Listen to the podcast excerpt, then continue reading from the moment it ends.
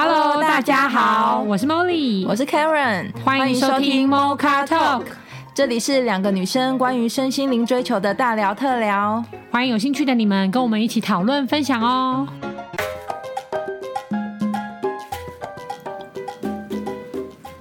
Hello，大家好，今天是我们二零二一年第一次开录的第一次录节目，然后今天我们想要讨论的是婚前协议这个 topic。会不会觉得一开始 开路就来一个这个很硬的、很硬的、很硬的话题？但是其实为什么我们会想谈谈论？是因为我们就觉得这个议题其实蛮重要的。虽然在台湾或华人的社会，其实我们比较少听到有人做这件事情，但我们还是觉得、除非是什么富豪吧？对，但是我们还是觉得这个话题很重要，而且可以 maybe 可以练习的去谈谈看。所以我们想要来跟大家分享一下我们对于这件事的看法。对啊，但是我们今天讨论的，因为大家也知道，各位听众也知道，就是我们不是什么专业法律背景的，所以其实我们今天讨论的婚前协议比较像是，就是在进入婚姻之前，甚至在交往之前，你可能双方可以达到一些共识。嗯，是。共识上的协议啊，但实际它的法律效应，我觉得如果各位听众如果听到有一些有兴趣的，还可以再做更更深层的去跟法律顾问做一些探讨。那我们今天想要比较谈的是，呃，双方在共识上的协议是不是在婚前有去做这件事情？对，就是可以先做讨论，再步入婚姻啦，然后婚姻的成功率可以大大提高，这样子。嗯，对。那就像莫莉说到，其实呃，在在台湾，其实比较有我像我自己本身自己的人脉，身边是没有人有做这件事情的。嗯，我也是，对，很真的很少啊。对，但是像台湾的名人，其实是有些人是有做婚前协议的，像大家都知道的郭台铭，嗯，就是真心怡。曾心颖她嫁给郭台铭的时候，其实他们在之前就有签一个婚前协议，因为大家都可能会想说啊，嫁给郭台铭可能就是衣食无缺啊，然后就可以享受他的财产啊。可是其实他们当初有定了一个婚前协议说，说如果离婚的话，郭台铭名下的股权是不会分割的，而且也不会影响到红海的估值跟未来发展的经营发展策略。嗯哼，所以这件事就是代表说，其实他们在财产这件事是有做婚前协议的部分。嗯，那还有一个大家可能也会有听过的例子是，呃，张柏芝跟谢霆锋，嗯嗯，其实他们当初在离婚的那个纠纷的时候，他们也是有先签那个婚前协议，所以他们有协议说，日后不管是什么原因分手，张柏芝都可以带走所有的子女。哦，就小孩都归他，对，小孩都归张柏芝。其实，嗯、呃，在结婚婚姻中，假设真的走到要离婚的那一步，其实最需要讨论的就是财产，再就是小孩子的问题。嗯、那这个是台面上大家都可以去呃去找到的一些资料，然后是我们比较耳熟能详的的名人，他们也有签这个婚前协议，这样子。对啊，因为大家可能第一时间听到婚前协议，都会比较偏向就是财产吧。对，但其实。呃，婚前协议我觉得可能包含了很多部分，那尤其我们今天又要讨论的，主要都是共识上面的嘛。嗯、对，所以那名人之怎么定协议的，或是他们怎么讨论的，这个因为我们看到都是结果而已，所以我们无法知道那个过程。那我们我们身边，因为我跟 Karen 身边也没有真的朋友订定的话，所以我们就就是上网找了一些文章，或找了一些故事啊，可以跟大家分享。到底如果我真的很想要执行这件事情的话，我可能有什么眉角？就是，或是我可以怎么怎么入手？因为毕竟感情是嫁接在就是比较感性上面的嘛，对。所以很多人就会觉得啊，我去讨论这个比较理性的议题啊，或是有个协议把它白纸黑字定下来，是不是很尴尬？或者说这样子好像就不那么浪漫了？或是很多东西，嗯，对，就是很多东西好像太提前的去说破或讲开。可是，可是我觉得如果要让关系长久，其实。提前去知道双方的想法是重要的啦。嗯嗯，尤其是我们华人的文化吧，就会觉得讲开这件事情很难堪，嗯，或是很尴尬，很尴尬，或者觉得很现实。对，还没在一起，还没结婚就讨论财产怎么分配，嗯，就像爸妈还没死就讨论遗产要怎么办一样，哦，对，这么奇怪。所以，呃，亚洲人的文化或者华人的文化确实就比较。不愿意去做这件事情，对对对，或者是很多人可能想做这件事情的，他不知道怎么做，嗯，对，所以像我们找的故事里面，就是呃，呃，这这应该是网络故事，虽然名字应该都改过了啦。它里面讲的就是一个女生叫就是君君好了，她是自媒体人，是三十几岁。那小王呢是设计师，也是三十几岁。那他们是从交友 APP 上面认识对方的，很很符合现代吧？就是、嗯、对，这些通信软体可以有助于就是开拓人人际关系跟开拓人脉嘛。他们互相交往之后，可能个性就想说啊，那成成为男女朋友试试看。所以彼此其实也都还蛮。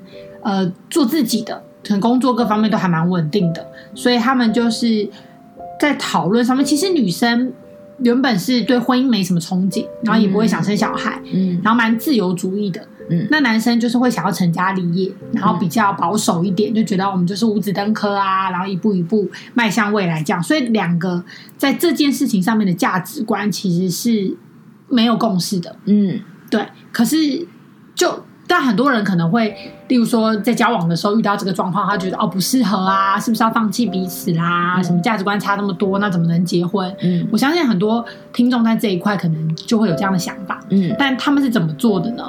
就他们可能就是持，就是继续下去做沟通。嗯，我觉得如果你在关系中加入沟通这件事情。所有的关系都有转机，嗯，对。可是如果我就是照我原本的方式做，然后互相猜测，嗯，那我觉得就很容易争执，或是累积很多不高兴或不开心的嗯嗯，在心里。对对，我觉得这个是这个是这个我们现在要讨论的这个故事里面的男女主角的差别，真的是蛮特蛮、嗯、不一样的。对对。我觉得这篇文章，其实我觉得他讲到一个，我我我看了一下他们列的那个协议的内容，其实我觉得他们列的其实蛮可爱的。像我举一个例子，好了，我看到他们说，他们针对吵架这件事有做协议，嗯，那例如说，他们发协议说，发生争吵的话，必须要有人先道歉，嗯，那么后道歉的那一个人就要去做某些事。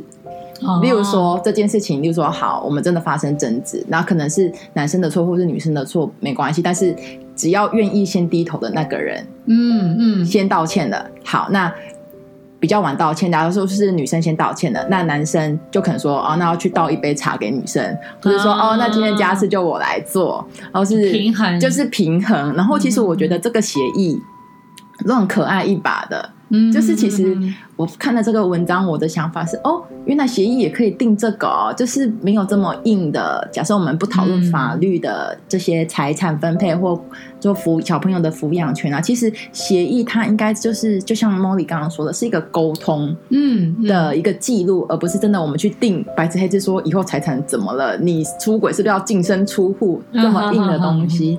他在里面谈到是吵架这件事，我觉得。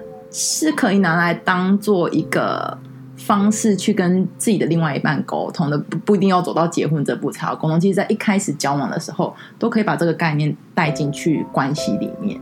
对，就是让彼此双方是了解彼此的啦。就是我觉得要让互相是了解的，应该真实表达，真是蛮重要的。嗯。就是可能我不会因为害怕。害怕分手或害怕分开，所以我去隐藏些什么，嗯，或是我先顺着你的想法或顺着你的状态，但到时候可能在就是反将你一军那样子的感觉，对，就比较不会，就可以是开诚布公，就针对每件事情都可以讨论，对，对啊，因为像它里面也有提到说，我我觉得一个很大的观念，就是我们能不能够想的那么长远啊？嗯嗯嗯，对啊，因为像里面女生就提到说，其实。如果不在感情好的时候做这件事情去讨论的话，那等到以后爱消失，或者是太多事件累积，已经没有那个关系的时候，就变成在法庭上面对簿公堂，让陌生人去判断你们的，就是所有的事情是是还是还是是还是非。嗯嗯，对，所以他是因为看了一部就是女作家写的书叫《承诺》，嗯，所以呢，书里面也是提到了他跟他先生在签婚前协议的事情。嗯，在这个。在这本书上面，很大的启发了这个叫君君的女生。嗯嗯嗯，对，所以其实我们今天会录这一集，也是就是我们也在启发就是可能很多亚洲女生，或是很多两性关系里面，我们可以去想清楚，说我们想的长远，说我们现在就是因为在感情很好的时候，我们要保有这个温度。嗯、所以像刚刚 Karen 讲的，因为我们感情很好，保有这个温度，所以他在讲说谁吵架谁先道歉的，嗯、后面那一方就要倒个茶或做些什么去平衡。这完全是只能在感情好的时候讨论啊，感情不好的时候，不好说谁鸟你啊，去吃屎吧，对吧？对，没错，对对对，所以完全就是你敢不敢在感情好的时候想的这么长远？嗯，我觉得这个就是跟你有没有危机意识，或者是能不能够够去理解关系中变化是。它本来就会发生的，嗯嗯，对，没错没错，对对对。如果如果我有这个想法，我可能会更有动力，嗯，觉得我要保鲜，对，我要让我的感情是保鲜的，那我就要去想到很多种情况，然后可以去做沟通，嗯嗯。对。我我我还想要再分享，我觉得就是文章的那个男女主角，我觉得他们也讨论一个东西也很有趣，嗯、他们在婚前协议的里面就定就在讨论出轨这件事情，嗯哼，就是假设出轨。要怎么办？所以他们一开始就先讨论什么叫出轨。嗯，先定义，先定义出轨。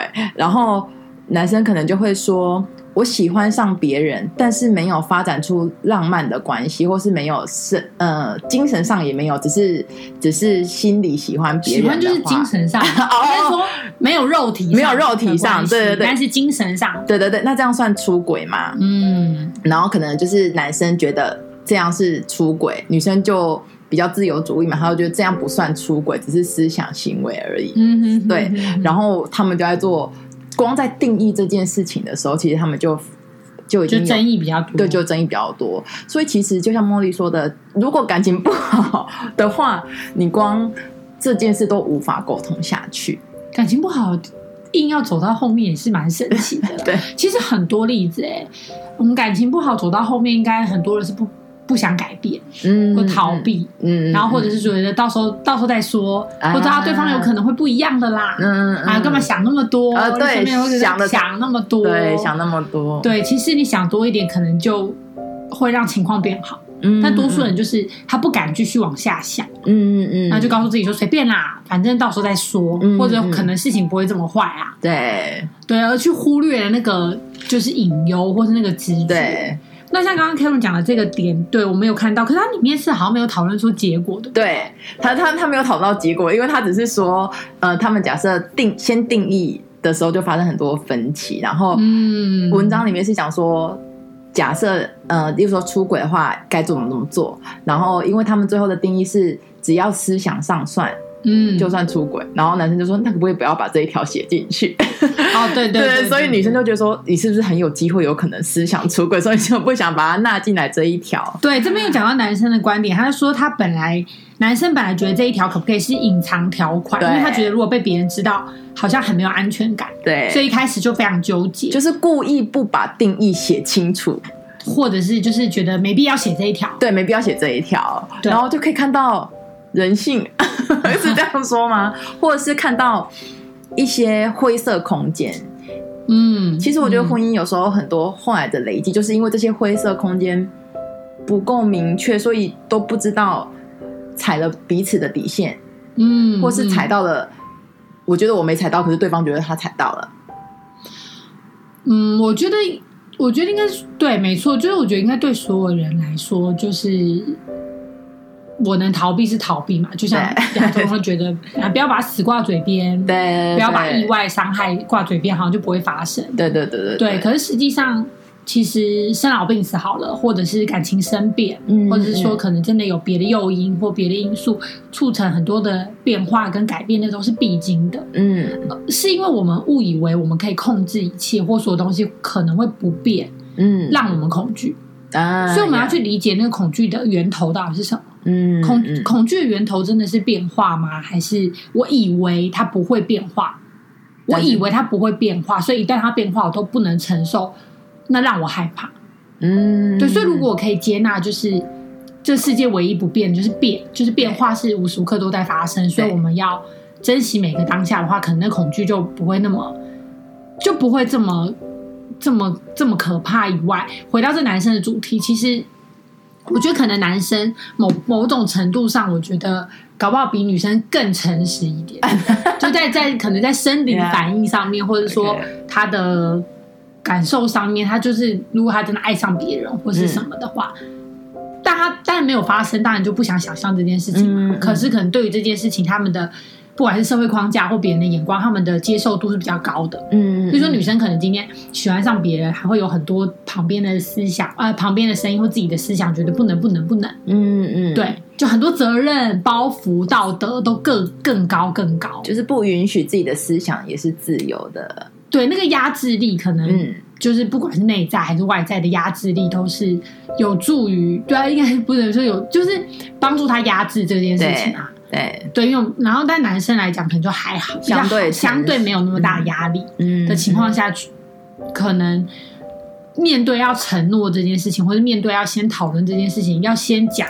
坦白自己真实的想法，对，就确实是蛮不容易的。嗯嗯，所以我觉得，其实讨论到底有没有定下这个协议，已经是其次的，而是在这个讨论的过程中，其实就会更了解彼此。对对，然后我是觉得，我看到这个文章的时候，我就觉得，哇，原来讨论这是这是一个蛮有趣的沟通的方式。对，它其实真的没有那么硬的要去讲到财产跟小孩子的问题。嗯，对。而且我觉得针对这个主题，我觉得我可以。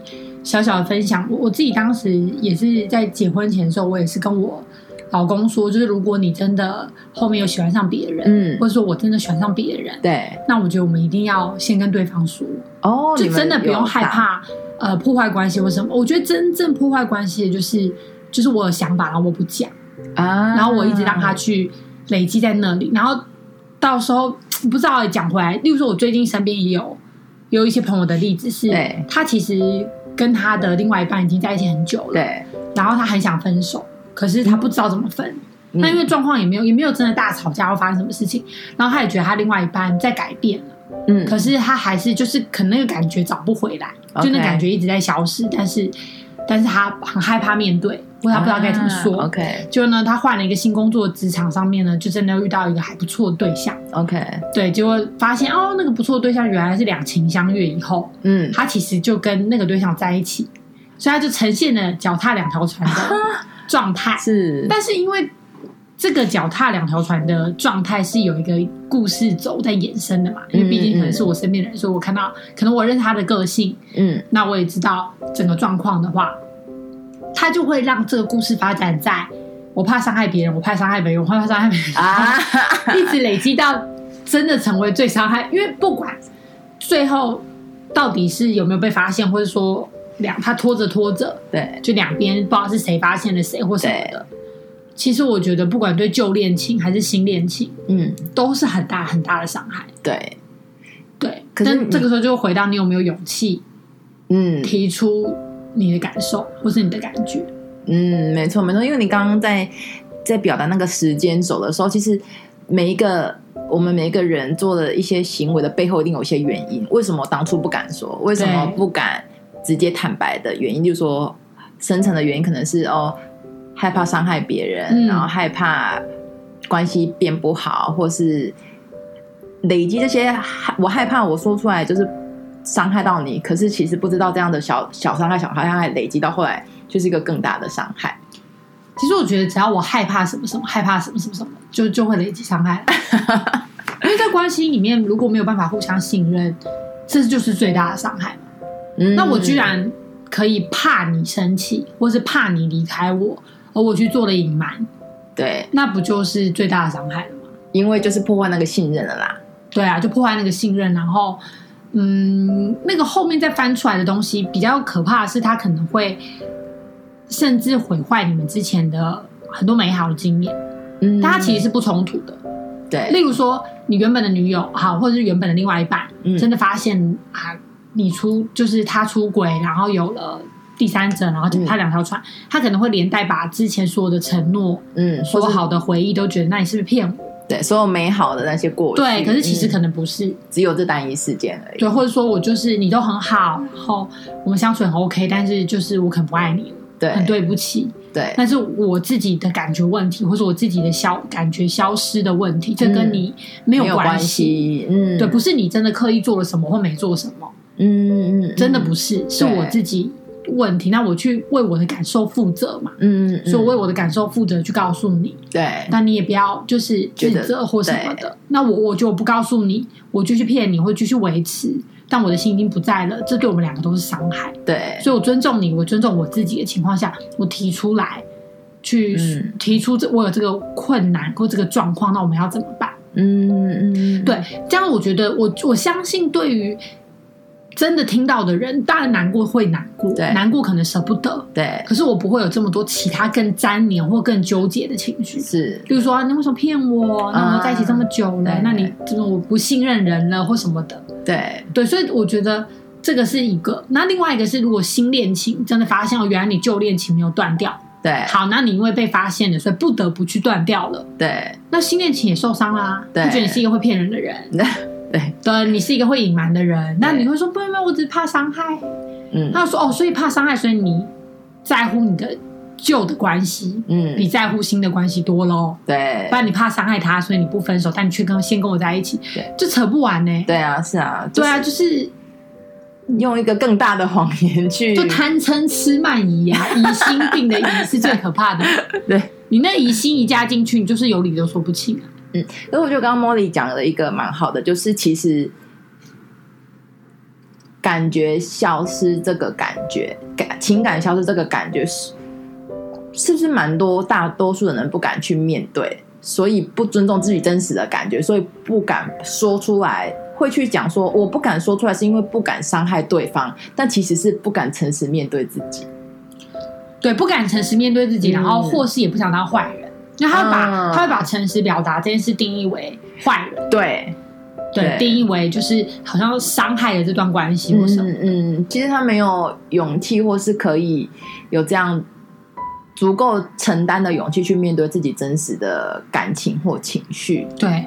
对，我觉得这样就是会很可惜啦。所以其实有听 Mocha Talk 的听众，就是我们都是在讨论这些议题，都是在鼓励大家能够慢慢开始去越来越了解自己，嗯、然后也越来越了解对方之后，其实你在真实表达上面，只要你带有很多的爱，嗯，很多的爱，很多的爱去去去想清楚，说是爱自己、爱对方的关系。嗯，所以其实就是因为保护对方，我才需要表达出来等等之类的。嗯，那我觉得。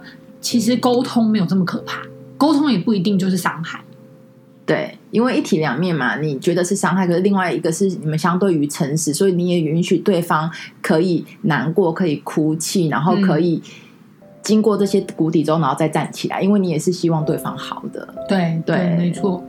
所以我觉得，像我们讲这篇故这篇文章，呃，这篇文章就还蛮棒。他就说他觉得，其实婚前协议沟通的这个过程。更加帮助他们互相理解，嗯，不不一定是协议，而是这个让我们互相理解的过程，会让我更确信跟这个人结婚之后顾虑会更少，嗯，没错，对，然后而更可靠，没错，没错，没错，对，就是不会互相猜疑，嗯，没错，就是我知道你是怎么样，然后你可以做到什么，然后我也说我是怎么样，我可以做到什么，嗯，那双方如果在这件事情上没有共识，就多讨论一点，多讨论一点，嗯，对，就是把它厘清，或是看可不可以，可不可以。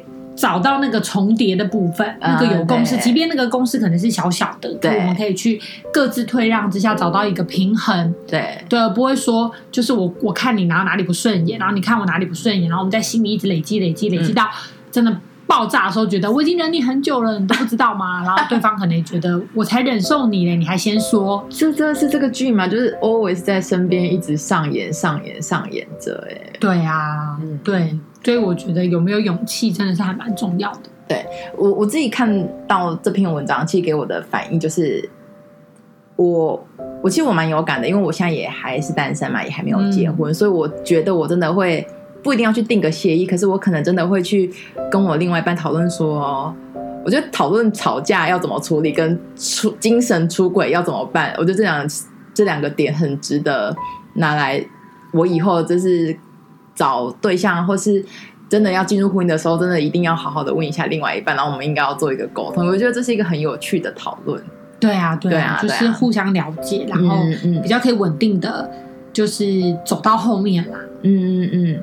然后我我看到这篇文章的时候，其实我也蛮想要提一个点，因为那个男主角其实他就说，他觉得订定婚前协议的一个很大的前提，就是双方都要是独立的个体。嗯，嗯就是例如说，不能说女生都是长期的依赖在男生，嫁接在男生的支持，或是。呃，财务上的帮忙之后，然后又要说我要来跟你订离婚协议，以后怎么了，财产都归我。嗯哼，那这样这样，在这样的前提之下，这个财这个离婚协议婚前协议就有点不太成立，或是很难去执行。嗯，因为我一开始已经把我女生可能已经把所有觉得哦，你就要照顾我，你就要负担所有的东西，已经习惯了这样的模式之后，再然后又在讨论婚前协议的时候，却又是。哦，我们是独立的，所以如果发生了什么事，财产就要各半，或是都要归我。嗯，这样的话就是会有点前后矛盾跟冲突，这样对于另外一半其实也是没有那么公平的，对不对？对，其实凯伦要提出这个点，当然你说至于我的想法，我就觉得，嗯，不是本来就是这样吗？就是我觉得每个人永远都是。独立的，其实你真的去找所谓的团体，你找不到，你找不到这个东西。嗯，团体就是由每个人组成的。嗯嗯，那每个人多有共识，这个这个这个 team 或者这个团队，它就会就是越有凝聚力跟向心力嘛。对对，那那当然也就取决于，因为每个人都是不同又独立的个体，我能够达到多坦白跟多信任关系里面的做沟通。嗯，或是我能够达到多无私的去去体谅对方，嗯，或是我愿意退让到哪里，而不是我在做这个退让的时候，也不是为了对方，而是为了我自己，对，去平衡这个关系。因为一旦关系破局，其实我们两个都会受伤。嗯，这个这个的思考，我能不能够可以理解得到？我们本来就是独立的，对，但是我们还是要能够有互相妥协的空间。那这个互相妥协的空间不是委屈，你也不是为了对方，不是说因为我多爱你，所以我这样做，嗯，而是我其实讲坦白话，我是为了我自己这样做，嗯，因为如果我让关系破局，我一定也会受伤，对，所以即便我对对方有点让步或包容，嗯，其实讲回来，你也是为你自己。对，你有没有想，其实有没有想过这个问题？所以两个人本来就是独立的，但不是独立就代表，所以我的观点很重要，你的观点很重要，我们各自不退。对对，而是我是独立的，你是独立，就因为我们是独立的，所以我们在各自退让的时候是有空间的。嗯嗯嗯，我记得莫莉以前很常讲一句话，她说，在不管是男生女生在感情中的退让，然后我就记得莫莉那时候都会说，幸福就是最大的赢家。什么意思？就是 突突突然一点，就是一直一直说女生可能，我说过这句话吗？对啊，那时候你就说，就说女生可能就是说，为什么这件事是我要退让？哦、对对对，为什么这件事是我改，不是他改？嗯、然后梦里就会说，嗯、呃，不管怎么做，只要做了这件事之后可以让你幸福快乐，你就赢了。不要去想说你的退让是一种输的表现，或是对妥协的表现，对不对？对对对，真的真的，因为。应该是说你不是退无可，就是你不是一直无止境的退让。嗯，你的你连你连退让或包容这件事情都是带着你自己的。嗯嗯嗯。对你的想法跟观点是什么？那如果一旦真的没办法如你所愿，你敢不敢离开？嗯，你能不能放下？对对对。对，如果如果明摆着是你更需要这段关系，你完全不敢放手或结束的话，那你当然主权在对方手上。你就会没有立基点去沟通，你就不是独立的个体啊。对，没错。所谓独立的个体，就是我们两个在一起是双方合意。对，我们两个分开也都是你有决定权，我也有决定权。对。可是如果我不敢决定，嗯，或是我不敢面对这个结束，我会觉得他是坏人，是不好的。那其实你就已经直接自主的放弃了这个权利。而且我觉得这个这个文章里面女生。讲了一段，也是我的观点，我觉得讲的非常棒。我这边也是跟听众分享，他们后来就去登记了，嗯，去结婚登记了。然后女生就说呢，就是那天很开心，然后男生还用录影机，就是拍下他们去登记的那个画面，然后看。看女生就是去录女生的表情啊，然后想法啊，感觉啊，然后女生就说她觉得那天阳光很很特别好，特别开心，然后有点恍惚，然后对着摄影机，女生有说，其实很多人都觉得婚姻是一个很重要的事情才去做，但对女生来说，对这个故事中的君君来说，婚姻是只是一个外部规范，嗯，就是我现在结婚了，可是我也不觉得结婚这个决定能够对我的生活产生什么质的影响。我是一个什么样的人，就不会因为结婚把我变成另外一个人。我的感情也不会因为结婚就发生变化。真正能够决定我们感情走向的，其实是以后在一起的分分秒秒里所做的每个决定。我们想要怎么去关心对方，怎么去守护对方，是我们相处的瞬间去连成的回忆。嗯，我觉得这个就是我之前结婚或各方面，我都我觉得。真的你是怎样的人，其实你是带着你合一的自己，嗯，去面对各种不同的情况，嗯，而不是我被外部不同的情况一直一直改变着，啊，然后连我都搞不清楚我是怎样的人，嗯，然后反而会对跟自己越亲近的人越不好。我觉得亚洲人的观念吧，就我跟你熟啊，我们是自己，你是我的家人呐、啊，我才表现出来，我才跟你讲啊，那你怎么会不包容、不体谅？嗯嗯嗯。那我觉得这个其实是蛮问号的。嗯嗯，嗯。那我记得我那时候结婚后，我有朋友问我说：“哎、欸，那你结婚之后有没有什么改变？”嗯，之之类的。对，对。但其实改变真的不大啦。嗯。那有的当然是可能对方更放松了。对。那我自己是一一直都一直都蛮放松的，所以我觉得还好，我是没什么变。但我觉得我应该是变得更尊重。如果真的要讲的话，我觉得我也会更想去守护这段关系。嗯嗯嗯。所以在做自己上面的拿捏，嗯，我觉得就一定也会互相体谅，或是说更能够，呃，希望对方也是放松或是开心的。对，去守护这段关系。嗯嗯嗯嗯。对，我觉得这样还蛮棒。就是其实不要，因为我觉得很多华人的。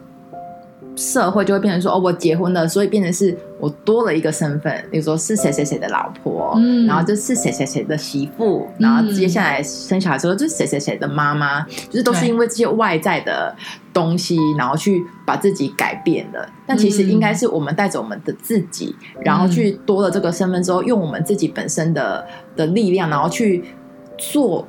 在每个角色上面表达，对，没错，没错，没错。那个角色确实有那个角色在社会上面大家给他的要求跟定位，对。那你自己确实是有你自己的个性跟风格，对。那你要怎么去平衡两者？对。你你用你自己在做的这个角色，还是可以把这个角色做好，或尽到该尽的本分，对。然后去表达你自己，嗯，而不是说牺牲的任何一个。是，比如说啊，你自己就不是一个媳妇的角色，所以你就完全不做这个；或者说你是一个媳妇的角色，所以你就扼杀了自己。对，这两个都不对，嗯，应该都不是，不，这不是选择题啦，这应该就是用智慧，然后去达到一个平衡，平衡，然后两者都可以兼顾。而且这个故事很可爱，就我刚刚那段讲完，就是女主角就君君跟她老公讲的嘛，对，然后讲完之后，她才话说到一半，然后就她听到在哭的声音，因为她老公在哭，很可爱。她说 女女主角说她发现她老公在哭，就停下来过去抱抱他，才就是有点角色互换的感觉，就跟传统，嗯，跟传统我们。去以为的角色有点不一样，是蛮可爱的，他们是蛮可爱的。对，但对男生来说，他为什么会这么感动？他觉得他两个人终于完成了一件事情，也战胜了女主角对婚姻的恐惧，对，让他们的整个亲密关系又可以再更往前一步。嗯嗯嗯嗯，对，我觉得这是很大的要紧啊。对啊，对啊，对，对关系其实是一个很很很大的帮助，真的。对，好哦，那今天就是我们开春第一天第一集的的的。的分享对，对吧？我们很觉得婚前协议这个行这个主题很适合拿来跟大家一起讨论。走在时代尖端，对，走很前面斜尖的部分，斜尖的部分。所以，如果各位听众对这个议题很有兴趣啊，或者什么之类的，都可以再跟我们分享哦。嗯嗯，那我们就到这里喽，拜拜，拜拜。